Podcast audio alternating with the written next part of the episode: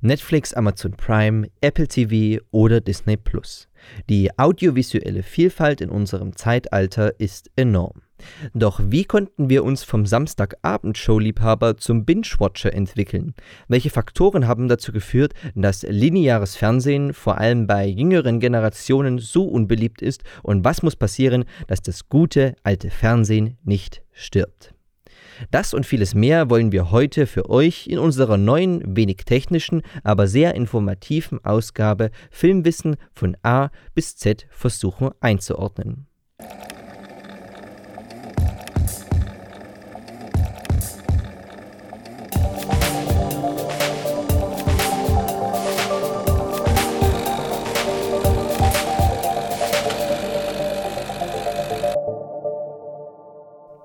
Vom Tatort über GZSZ bis hin zu Wetten das und der ultimativen Chartshow, jahrzehntelang konnte uns das Fernsehen in seinen Bann ziehen.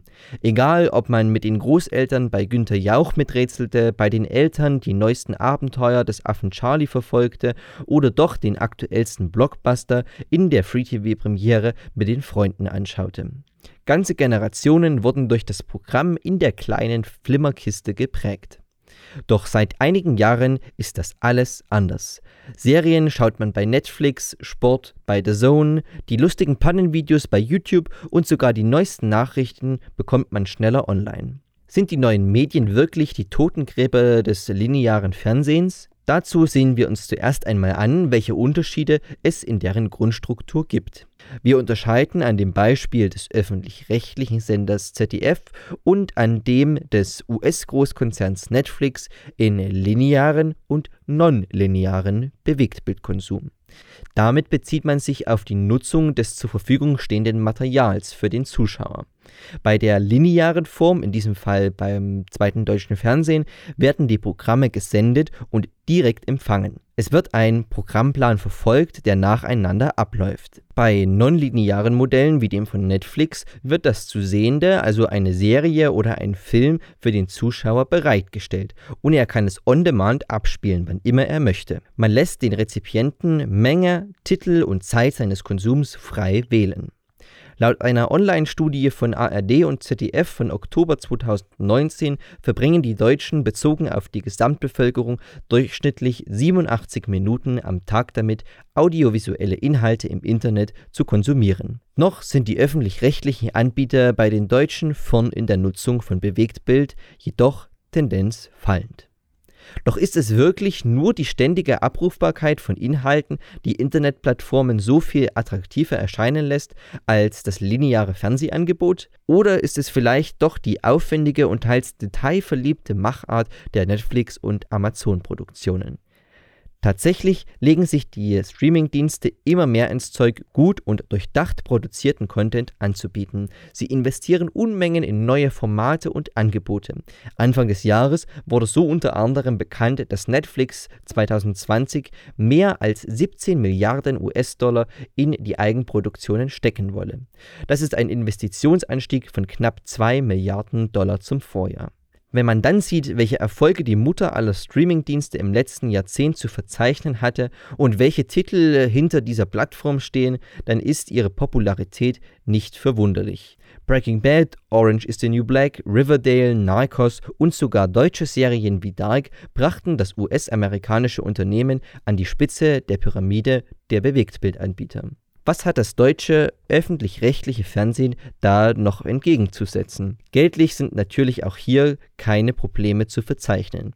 Durch die GEZ ist die Finanzierung gesichert. Die privaten Sender der deutschen Fernsehlandschaft müssen jedoch mittlerweile die Waage zwischen einem breiten Angebot und der Spezialisierung auf ihre Hauptzielgruppe halten. Auch finanziell müssen sich Sender wie Pro7, RTL oder Sport1 überlegen, wie sie die Fernsehwerbung sinnvoll revolutionieren, ohne den Zuschauer zum Abschalten zu bewegen. Denn was ist nerviger als eine Werbepause in einem spannenden Film oder einem Staffelfinale der Lieblingsserie? Doch ein Phänomen, welches wir sowohl bei Serien als auch bei Filmproduktionen vermehrt sehen, ist effektive Produktplatzierung. Diese hat im Fernsehgeschäft eine lange Tradition und könnte mit dem richtigen Einsatz die Werbepausen einkürzen und den Zuschauer unterbewusst oder auch bewusst auf das Produkt aufmerksam machen. Aber kommen wir zum Wichtigsten. Was hat das deutsche Fernsehen denn inhaltlich zu bieten? Wenn wir das Programm der großen Anstalten anschauen, sehen wir, dass oft auf altbewährtes gesetzt wird. So finden wir hauptsächlich Krimiserien, Seifenopern und Dokusoaps auf der Senderliste. Der Inhalt scheint auf den ersten Blick nebensächlich. Quantität statt Qualität. Mit dem Projekt Funk, das sogenannte Jugendprogramm der öffentlich-rechtlichen Sendeanstalten, wollte man die Zielgruppe der bis 25-Jährigen begeistern. Mit journalistischen Unterhaltungsformaten wurde versucht, das Internet und seine Vorzüge effektiv zu nutzen. Umgesetzt wurde dies in Form einer App, in der man gesammelte Inhalte konsumieren konnte und mit verschiedenen YouTube-Kanälen der einzelnen Formate. Durchgesetzt hat sich das Projekt eher nur mäßig. Dennoch konnte das eine oder andere Format von diesem Versuch profitieren. Ob Jäger oder Sammler oder das Y-Kollektiv, das Potenzial, das in guten Produktionen unseres Fernsehsystems steckt, ist zu sehen und wird den genannten Kanälen weiterhelfen, um bestehen zu können. Das Problem jedoch steckt tiefer.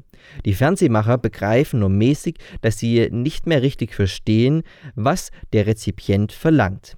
Zwar versuchen ARD und ZDF mit Mediatheken aufzuwarten, um ihren Content zeitlich unabhängiger zu machen, doch das funktioniert auch nur begrenzt. Die Aufgabe, die der Staat den Einrichtungen gibt, ist klar, doch vergessen sie neben ihrem Bildungsauftrag und der Gewährleistung der Meinungsvielfalt meist die einfache Unterhaltung, die nur für den Spaß des Rezipienten da ist. Oft hört man den Satz, warum soll ich Beitrag für etwas zahlen müssen, das ich nicht anschaue, bezogen auf die Rundfunkgebühr. Eigentlich nachvollziehbar, aber nicht zu Ende gedacht. Zwar wird das Problem wirklich zu Teilen von der Sicherheit erzeugt, in der sich die Sendeanstalten rund um ARD und ZDF aufgrund der staatlichen Absicherung wiegen, doch kann es nicht der Hauptgrund sein, warum das Publikum abwandert. Es werden kaum Risiken eingegangen und kaum neue Sachen ausprobiert. Künstlerisch und inhaltlich entwickelt sich nur wenig im deutschen Fernsehen. Gefährliche oder prekäre gesellschaftliche Themen werden journalistisch gewissenhaft verfolgt, jedoch mitnichten künstlerisch aufgewertet. Bei einer aufgeklärten Gesellschaft wie der unseren müssen ständig neue Maßstäbe und neue Entfaltungen geschaffen werden. Doch das passiert oft in den jugendlicher denkenden Produktionsstätten wie Netflix und weniger im linearen Programm. Ein Thema wie zum Beispiel Suizid in Form einer fesselnden und künstlerisch wertvollen Serie wie 13 Reasons Why oder auf Deutsch Tote Mädchen lügen nicht würde in der momentanen Situation in einer öffentlich-rechtlichen Filmproduktion nie so produziert. Dieser fehlende Mut und die oft niedrige Risikobereitschaft führt zur Abwanderung des Publikums. Aber auch auf einer niedrigeren Ebene der Unterhaltung schafft es das deutsche Fernsehen nicht aus seinem eigenen Sumpf herauszukommen. Die einen ruhen sich auf der vorhandenen Sicherheit aus, die anderen wiederholen viermal am Tag The Big Bang Theory. Die einzige Chance ist vielleicht, das Publikum von heute auf mehreren Ebenen zu verstehen. In Sachen Nutzungsverhalten und Kreativität bei der Themenfindung und Erstellung ist noch Luft nach oben.